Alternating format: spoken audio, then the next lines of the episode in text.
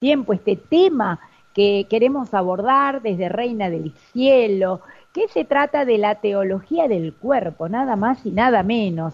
Y bueno, para esto hemos contactado a dos personas, a María Fernanda Quinteros y al padre Leandro Bonín, para que nos cuenten un poquito de qué se trata todo esto. Les cuento que María Fernanda Quinteros es arquitecta, se ha formado en Teología del Cuerpo y Educación Sexual, es iniciadora del apostolado Vocación al Amor, que difunde justamente la teología del cuerpo de San Juan Pablo II. Por otro lado, el padre Leandro Bonín es sacerdote en Paraná, Entre Ríos, licenciado en Ciencias para la Familia y autor de varios libros sobre liturgia, vida y familia. Le damos la bienvenida, muchísimas gracias por esta comunicación con Reina del Cielo. Estamos cada uno en nuestra casa.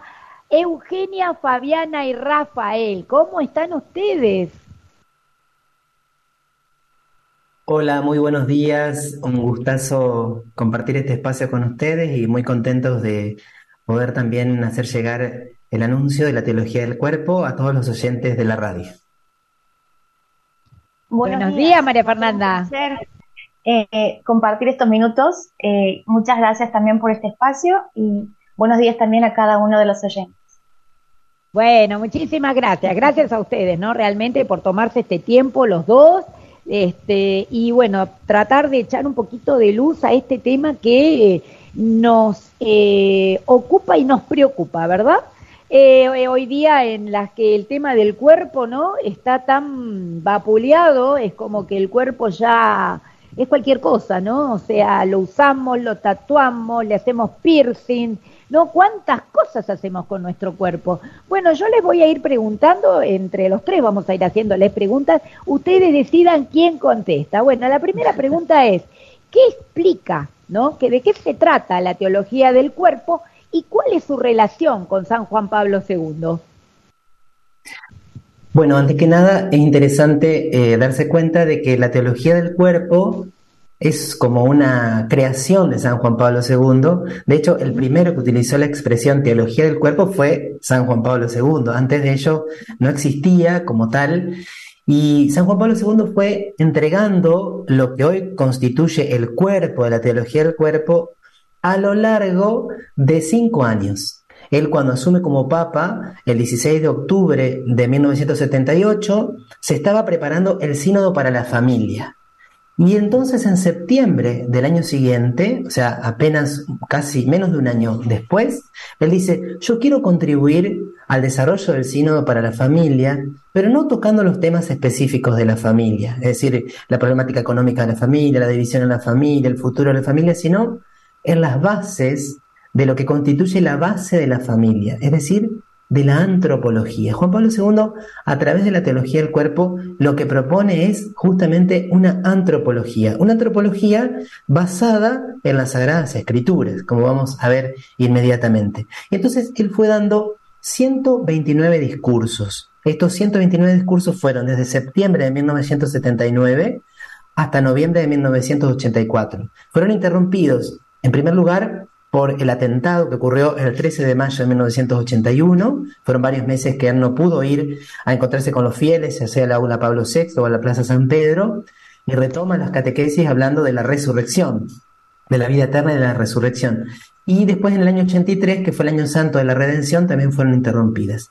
Esas 129 catequesis además son completadas con algunas catequesis que el Papa tenía preparadas pero no pronunció porque tocaban algunos temas quizá eran demasiado específicos sobre el matrimonio y la vida conyugal, pero en su conjunto nos dan una visión panorámica de lo que Juan Pablo II va a llamar el amor humano en el plan divino. Si tuviéramos que decir de qué hablan las catequesis y la teología del cuerpo, hablan del amor humano en el plan divino. Pero como el amor humano, como el amor es una realidad tan esencial para describir, para definir a la persona humana, en el fondo de lo que habla la teología del cuerpo es de quién es el hombre y de qué es ser persona humana y cómo el ser humano, cómo la persona humana puede amar de verdad y por qué estamos diseñados y creados para el amor. Y dentro de ese contexto, de esas dos preguntas, ¿quién es el hombre cómo está llamado a amar?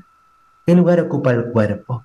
¿Y cómo debe ser tratado, respetado, reverenciado? ¿Y qué nos dice el cuerpo sobre nuestra vocación, sobre nuestra dignidad y sobre nuestra llamada al amor? Qué interesante, ¿no? Nada más y nada menos, justamente en un momento donde el cuerpo está tan eh, usado de distintas maneras, ¿verdad? Y uno, yo, la verdad, le digo, padre, este Hoy antes era, digamos, lo atípico una persona con tatuaje. Hoy yo miro por la calle y lo atípico es el que no tiene tatuaje ya.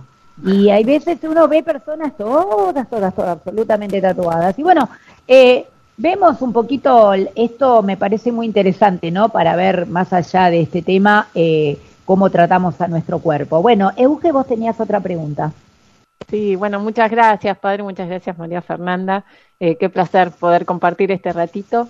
Y bueno, y para que los oyentes puedan ir ya así ahondando y conociendo un poco más sobre la teología del cuerpo, ¿a qué parte de la revelación de Dios en la Biblia apunta a conocer con profundidad? ¿no? Cuando hacemos, por ejemplo, un curso con ustedes en vocación al amor, como hice yo, ¿a qué parte de la Biblia vamos y de la revelación de Dios?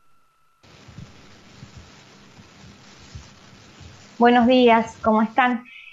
Bien, en realidad la teología del cuerpo implica toda la Sagrada Escritura, ¿no? Específicamente algunos libros de la Sagrada Escritura, pero un ciclo, eh, porque son seis ciclos en realidad, el que más llama la atención de alguna forma es el primer ciclo, porque nos invita a pasar ese umbral del pecado original, porque muchas veces eh, como que somos reticentes a leer Génesis, por ejemplo, porque solamente pensamos que habla del pecado original, de esa caída, ¿no? Entonces es como que demasiado pesado y a veces demasiado oscuro volver a ese punto para encontrar algo de luz. Pero algo muy principal de la teología del cuerpo es que nos invita a pasar esa puerta, ir a ese principio, sobre todo para encontrarme con dos verdades y dos principios que van a iluminar mi mirada sobre mí mismo, ¿no? Sobre la experiencia de ser cuerpo, que es que yo soy mi cuerpo y que mi cuerpo revela a Dios. Y por eso Juan Pablo II lo primero que hace es situarnos en una discusión que existe entre Cristo y los fariseos, donde hablan sobre el matrimonio, sobre el divorcio, donde en definitiva la duda en los varones es si pueden amar fielmente para siempre y si la mujer es mm. realmente un objeto o un sujeto de amor para ser elegido y conquistado y amado eh, por siempre. ¿no? Entonces, ellos, Cristo mismo no les contesta en ese momento, se toma un tiempo los mira y les dice, vamos al principio, para entender cuál es la raíz y cuál es el sentido de esta pregunta.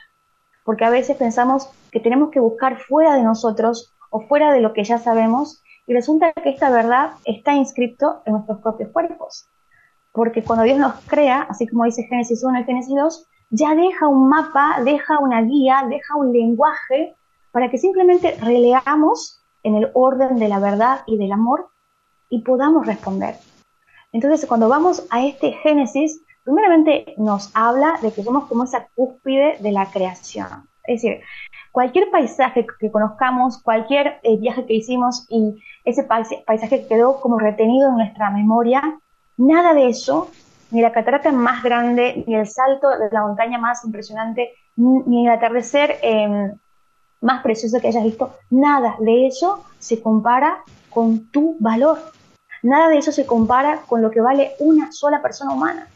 Entonces, primeramente nos lleva a maravillarnos de la primera vocación que todos tenemos, que es a existir, donde Dios, no necesitando de nada ni de nadie, me llama a existir a mí, único, irrepetible, irreemplazable. Quiere decir que nadie como vos, nunca hubo antes nadie en toda la historia de la humanidad, en este momento no existe nadie, y no existirá nunca nadie dentro de la de la humanidad como una sola persona, único, total y repetible. Y en esa unicidad yo revelo algo de Dios. Pero lo interesante es que cada uno de nosotros revela algo de Dios en su ser femenino o masculino. Porque Dios cuando crea al ser humano no dice los crea eh, pacientes y generosos, los crea piadosos y, y piadosos o generosos y, y puros. Dice, los crea varón y mujer. Entonces, hay algo en ese dato que no tan solo es biológico y no tan solo es antropológico, sino que es teológico. Yo como mujer revelo algo de Dios, mis hermanos varones revelan algo de Dios como varones, Y eso es algo impresionante.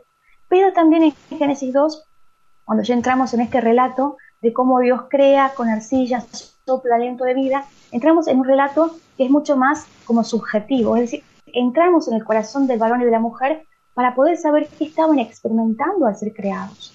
Y es ahí donde nos encontramos con experiencias que nosotros aún tenemos en el día a día porque hablamos de la soledad, de ese deseo de entrar en relación con los demás, que es la comunión, el anhelo de sabernos mirado y sabernos mirados bien, no reducidos con la mirada, pero también el deseo de que cuando amamos, amemos integralmente, es decir, que todas nuestras dimensiones estén unificadas o integradas para poder responder al amor. Y ahí encontramos como la respuesta de por qué, a pesar de todo lo que vivimos hoy aquí, nosotros anhelamos un amor como en el principio.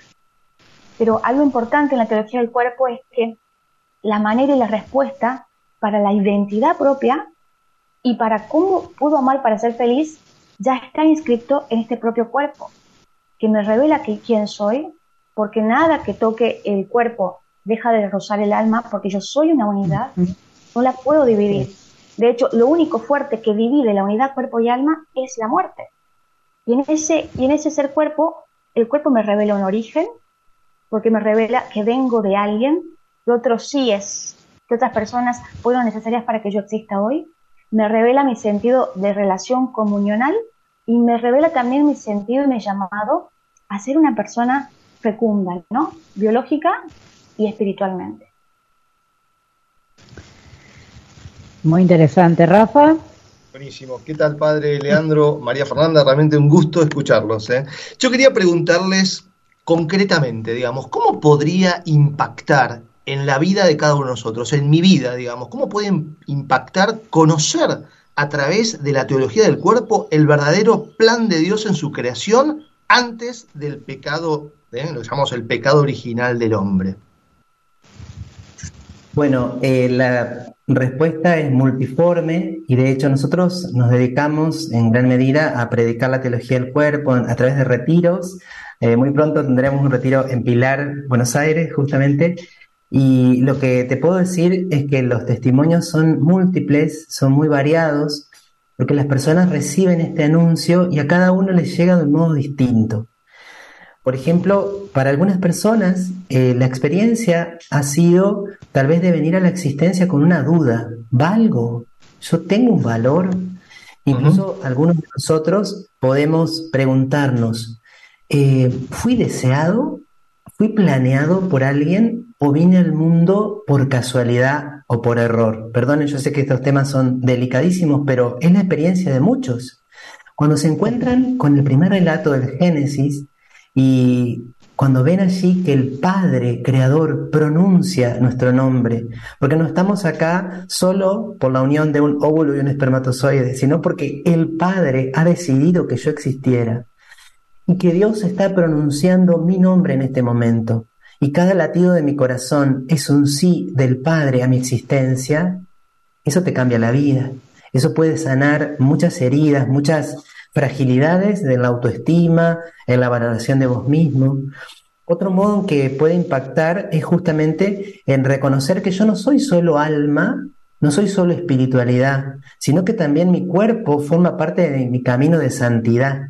Entonces hay algunas personas que en su formación han recibido una formación muy buena en cuanto a lo doctrinal, en cuanto a cuánto hay que rezar, en cuanto a la presencia de Jesús en la Eucaristía, en cuanto a la invocación al Espíritu Santo, pero tal vez había en esa formación como un cierto desdén hacia el cuerpo, como que el alma es primera categoría, primera división, y el cuerpo es segunda división o tercera o cuarta división.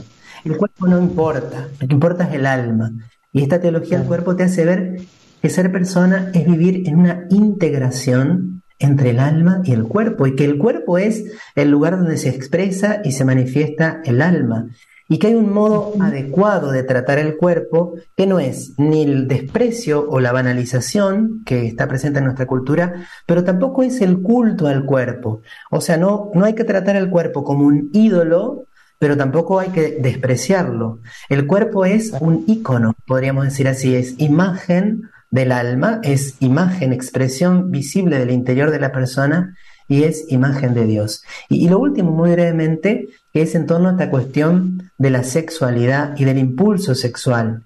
Sabemos que eh, antes de que existiera Juan Pablo II como papa, él ya era obispo y luego cardenal cuando se desencadena la revolución sexual, que mm. como que puso patas para arriba toda la comprensión de la persona humana, del matrimonio, del amor.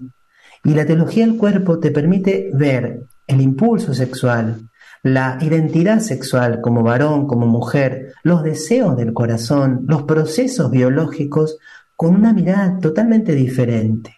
Y también comprender que este impulso sexual, este atractivo que yo siento como varón hacia la mujer, que la mujer siente al varón, es en su origen sano, santo, precioso, pero que en mí también está presente la herida del pecado original. Entonces, el Espíritu Santo en la teología del cuerpo tiene un protagonismo clave porque te regala la gracia de discernir. ¿Esto viene de Dios? ¿Esto es conforme al diseño de Dios? ¿O esto es fruto del pecado original en mí o del influjo de la cultura, para rechazar esto segundo y para abrazar con mucha gratitud y belleza lo primero. Bueno, estos son solo tres, pero la experiencia para muchas personas es una experiencia de una renovada libertad, una auténtica libertad.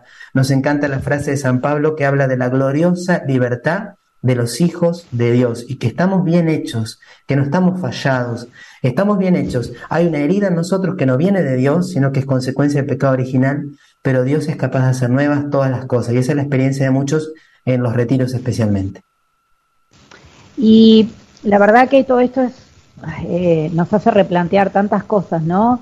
Eh, mi pregunta es, en estos talleres que ustedes están dando, ¿tienen, si nos podrían contar experiencias, ¿no? Que han vivido de alguna persona que se ha acercado, ¿no? Sabemos que hoy día todo este tema de la liberación sexual, de la eh, teología de, la este, tema del género, ¿verdad? Eh, está como muy está muy instalado y nos pasa que resulta difícil eh, defenderlo sin recibir a veces una agresión y bueno me gustaría si ustedes nos pueden contar qué experiencias han vivido al respecto en estos talleres y cómo podemos prepararnos nosotros, ¿no? Para dar una respuesta a, este tema tan actual y que nos sentimos muchas veces, al menos yo, me siento bastante ignorante.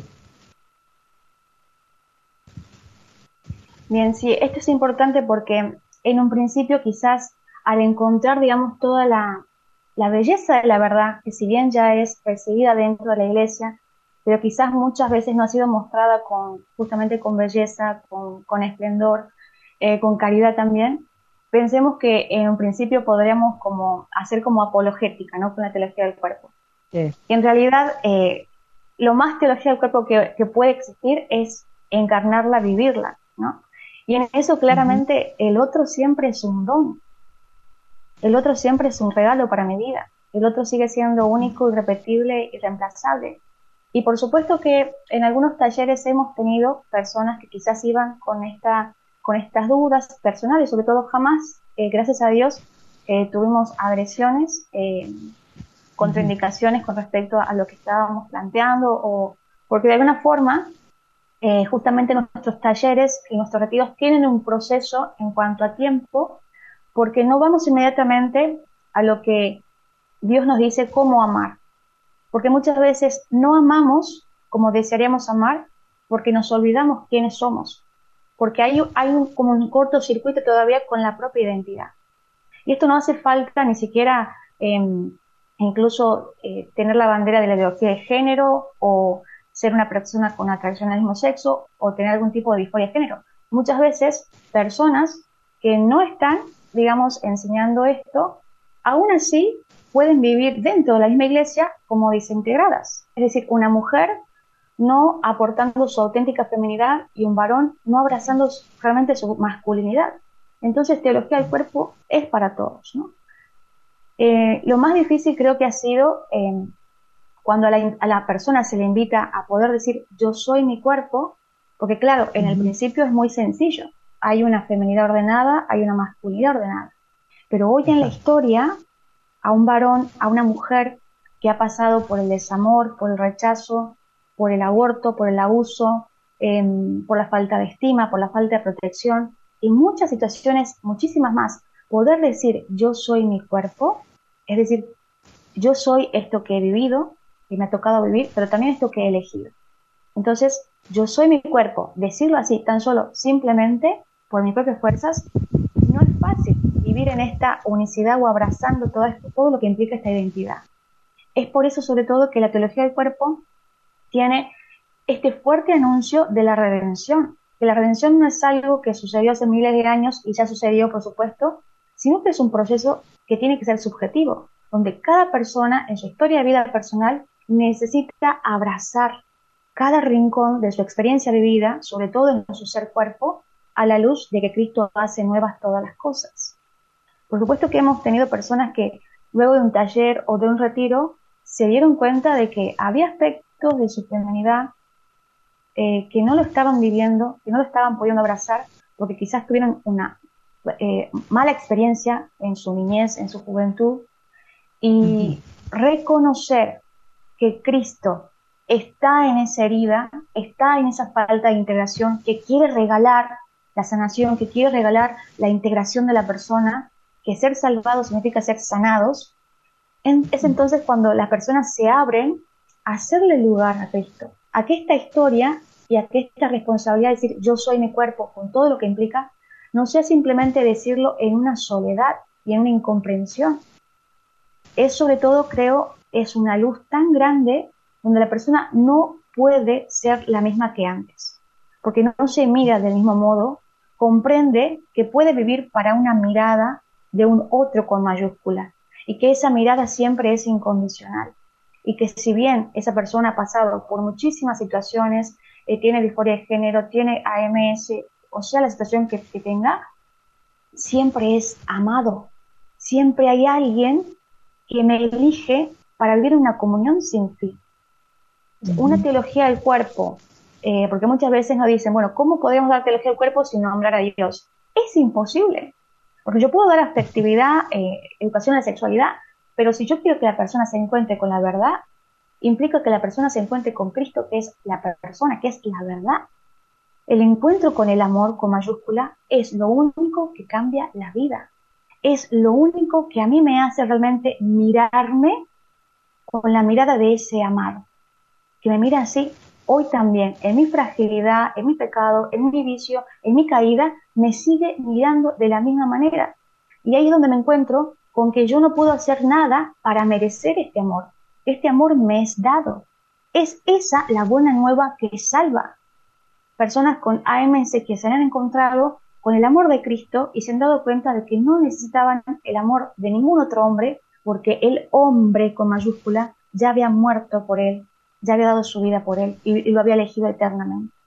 Personas, inclusive quizás eh, separadas o viudas, o personas solteras que queriendo formar una familia no encuentran a ese esposo, a esa esposa, y realmente se pueden dar cuenta que no hace falta esperar a ese día que se concrete eh, esa comunión o encuentren esa comunidad si están llamadas a la vida religiosa, que hoy es el gran día para vivir el gran amor, porque ese que anhela la comunión más grande conmigo ya se da por completo hoy y que la mayor intimidad que una persona puede desear, que es ser en una sola carne uno con otro, se da sobre todo en la Eucaristía, donde Cristo, que se encarna, que se hace cuerpo, y por eso el cuerpo entra en la puerta principal de la teología, se queda conmigo porque me prepara una morada, pero también desea ser uno conmigo ya ahora, como anticipo del cielo, y eso sucede en cada, en cada Eucaristía, en cada misa. Entonces, eh, la persona tiene otra apertura, se encuentra con esta buena nueva, abraza esta unidad que es eh, decir yo soy mi cuerpo y la posibilidad de poder pronunciarlo desde lo más profundo de su corazón, sabiendo que allí, sabiendo que en esa herida, sabiendo que en esa falta de integración, Dios quiere regalar unicidad, quiere regalar integración, quiere regalar sanación.